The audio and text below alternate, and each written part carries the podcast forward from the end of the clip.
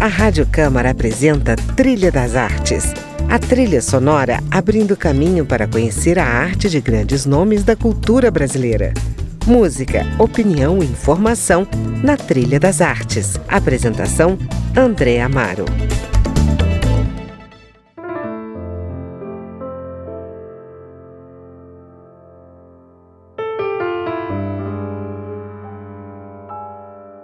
Olá, amigos! Hoje eu estou com um dos artistas de primeira linha da cena musical de Brasília, o baixista e compositor Oswaldo Amorim.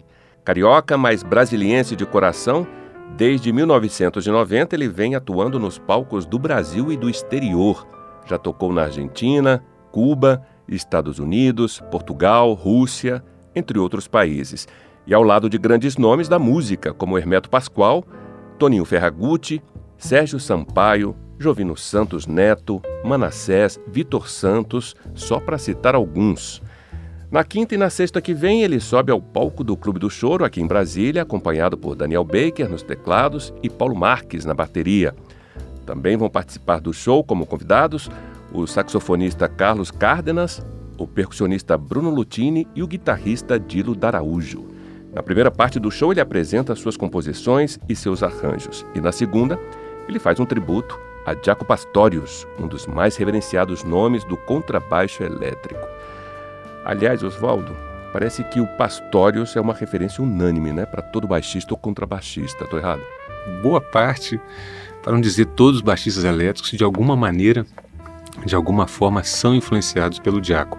Assim como os guitarristas pelo Jimi Hendrix, ainda que não toquem nada do Jimi Hendrix, mas com certeza sofreram influência, porque todos os guitarristas que, que vieram antes não do Jimmy, mas da, dessa nova geração, foram muito influenciados pelo Jimi Hendrix. Mesma coisa o Jaco. Uhum. Eu costumo dizer que o, o Jaco está para o baixo, assim como o Jimi Hendrix está para guitarra. Para o baixo elétrico, no caso. É, não é? É. E o mais curioso é que, entre tantos instrumentos, né, uma escolha recai sobre o baixo parece muito raro, né? Porque o baixo, ele parece ser um instrumento de base só, mas Isso. ele é um instrumento performativo também, né? Você, você é. consegue desenvolver uma melodia. Também é, mas é como baixo, você falou, né? é um instrumento mais de apoio, de base, é. que fica mais no fundo. Mas eu costumo dizer que a gente não escolhe instrumento, André, é um instrumento é que escolhe a gente. E como é que foi essa escolha do, do baixo? baixo? No meu caso, eu passei, comecei na, no Conservatório Carlos Gomes, morei quatro anos em Belém, sou do Rio, mas fui morar em Belém e em 79 eu comecei no Carlos Gomes, mas fiquei só seis meses lá, no piano. Mas já abriu minha cabeça para teoria, para solfejo, piano. Depois, com 11 anos, meu pai me deu um violão. Aí eu comecei a ter aula de violão, comecei a tocar violão. E no Rio, morando já de volta no Rio, é, eu sempre fui muito ligado em groove e em rock. E adorava Beatles e Paul McCartney, para mim era um ídolo. E eu tocava o violão muito como baixista, tocando não fazendo é, os acordes, mas dedilhando, usando os dois dedos como os baixistas pra, usam, em sua maioria. Né? Aí um guitarrista, que morava no mesmo condomínio que eu lá, falou, rapaz, você é baixista, você não é violonista não. Eu falei, baixista? Eu assim, é rapaz, você toca violão igual baixo compra um baixo e entra na minha banda. e assim que começou. Massa. Aí eu comprei meu primeiro baixo na Mesbla, rapaz na época, loja de departamento que tinha tudo, né? Roupa, tudo. E foi lá que eu comprei meu primeiro baixo. Eu costumo dizer que foi o pior baixo que eu já vi na minha vida, que era um Giannini Sônico horroroso, que não afinava. Na minha primeira aula, o professor já falou: rapaz, se você quer ser baixista, vende esse negócio aí e compra um baixo. de verdade, né? Então, quer dizer, foi um conselho e ao mesmo tempo um desafio. Né? Foi. Você topou o desafio e gostou, né? Exatamente. Mas eu vi que realmente eu, eu era baixista, que eu me apaixonei pelo baixo. Passei pelo piano, pelo, pelo violão e quando toquei, mesmo aquele baixo tosco, ruim pra caramba, que não afinava, escala curta, rapaz, eu adorei. Falei, cara, é isso, é esse meu instrumento. Pois é, você nasceu no Rio, né? E a música que a gente está escutando agora é, é Saudades do Rio. E isso. você tem saudades do Rio? Olha, para morar não, eu sinto muita falta do Rio, praia, eu cresci lá, meus amigos, né? Minha mãe mora lá. Então tem muita falta do Rio. Eu gosto muito de viver em Brasília. Minha filha nasceu aqui, eu tenho um carinho muito grande por Brasília. Meu pai morou aqui muitos anos. Tem família aqui, tias, primos. Então eu, te, eu gosto muito de viver em Brasília. Mas eu é uma cidade eu, que te dá, como todos dizem, acho... uma qualidade de vida ou o cenário musical aqui é Não, bem favorável? O, cenário musical já foi até muito bom. Quando eu cheguei aqui em 90, tinha várias casas de show, muito lugar para música ao vivo. Eu fiquei impressionado, que eu cheguei em Brasília, pô, pensei que Brasília fosse uma cidade meio parada, morta, mas tinha Claro que você tem que ir para os setores, para os locais. Você não desce do seu prédio, a não ser que você mora nas satélites, que realmente você tem mais vida urbana, por assim dizer, você descendo, saindo da sua casa. No plano é muito setorizado. Tem isso, foi um choque para mim cultural no primeiro momento. Uhum. Mas o espaço, eu acho que Brasília tem muito espaço. Você tem silêncio. No Rio, como São Paulo, é um caos assim. Você abre a janela da, da sua casa do seu apartamento, já é aquele barulho, buzina, trânsito. É uma barulheira danada. Você precisa de silêncio para compor? Eu, eu, geralmente componho à noite ou então na madrugada mesmo, porque é quando tem mais silêncio, preciso. E as suas composições é. são feitas só com baixo ou você usa outros instrumentos para compor também? Quase sempre o violão. Quase sempre o violão. Poucas as composições que eu fiz no baixo. Geralmente o violão é aquele meu companheiro da noite que eu posso tocar ele né, bem tranquilo, em qualquer lugar, na sala, vou para o banheiro, para onde for, o violão eu levo. Então é, muito, é um instrumento muito bom para você compor. E você compõe também com letras ou oferece Olha, tuas melodias para letristas? Eu Como é já funciona as tuas parcerias? Interessante, porque eu eu tenho algumas letras até da minha prima Soraya que ela fez, eu, eu coloquei música nas letras dela, de algumas pessoas mas já está acontecendo ao contrário. Pessoas que escutaram, ouviram a minha música instrumental e quiseram colocar letra. Assim foi com Despedida, que é uma canção muito bonita que eu fiz, que ainda não está lançada. A gente gravou eu, Paulo André, com quarteto, mas já está tá gravado, só falta realmente colocar no mercado. E a Gabriela Dotti colocou uma letra muito bonita, que até foi classificada naquele, na Rádio Nacional, naquele daquele como é que é o nome aquele concurso da, da Rádio Nacional? Foi, eu sei que foi para finalista uma das finalistas lá que é o último adeus com a letra dela. E o Marcos Bassu colocou uma letra muito bonita para na horta do Tom e assim vai tem umas parcerias já. Então vamos escutar despedida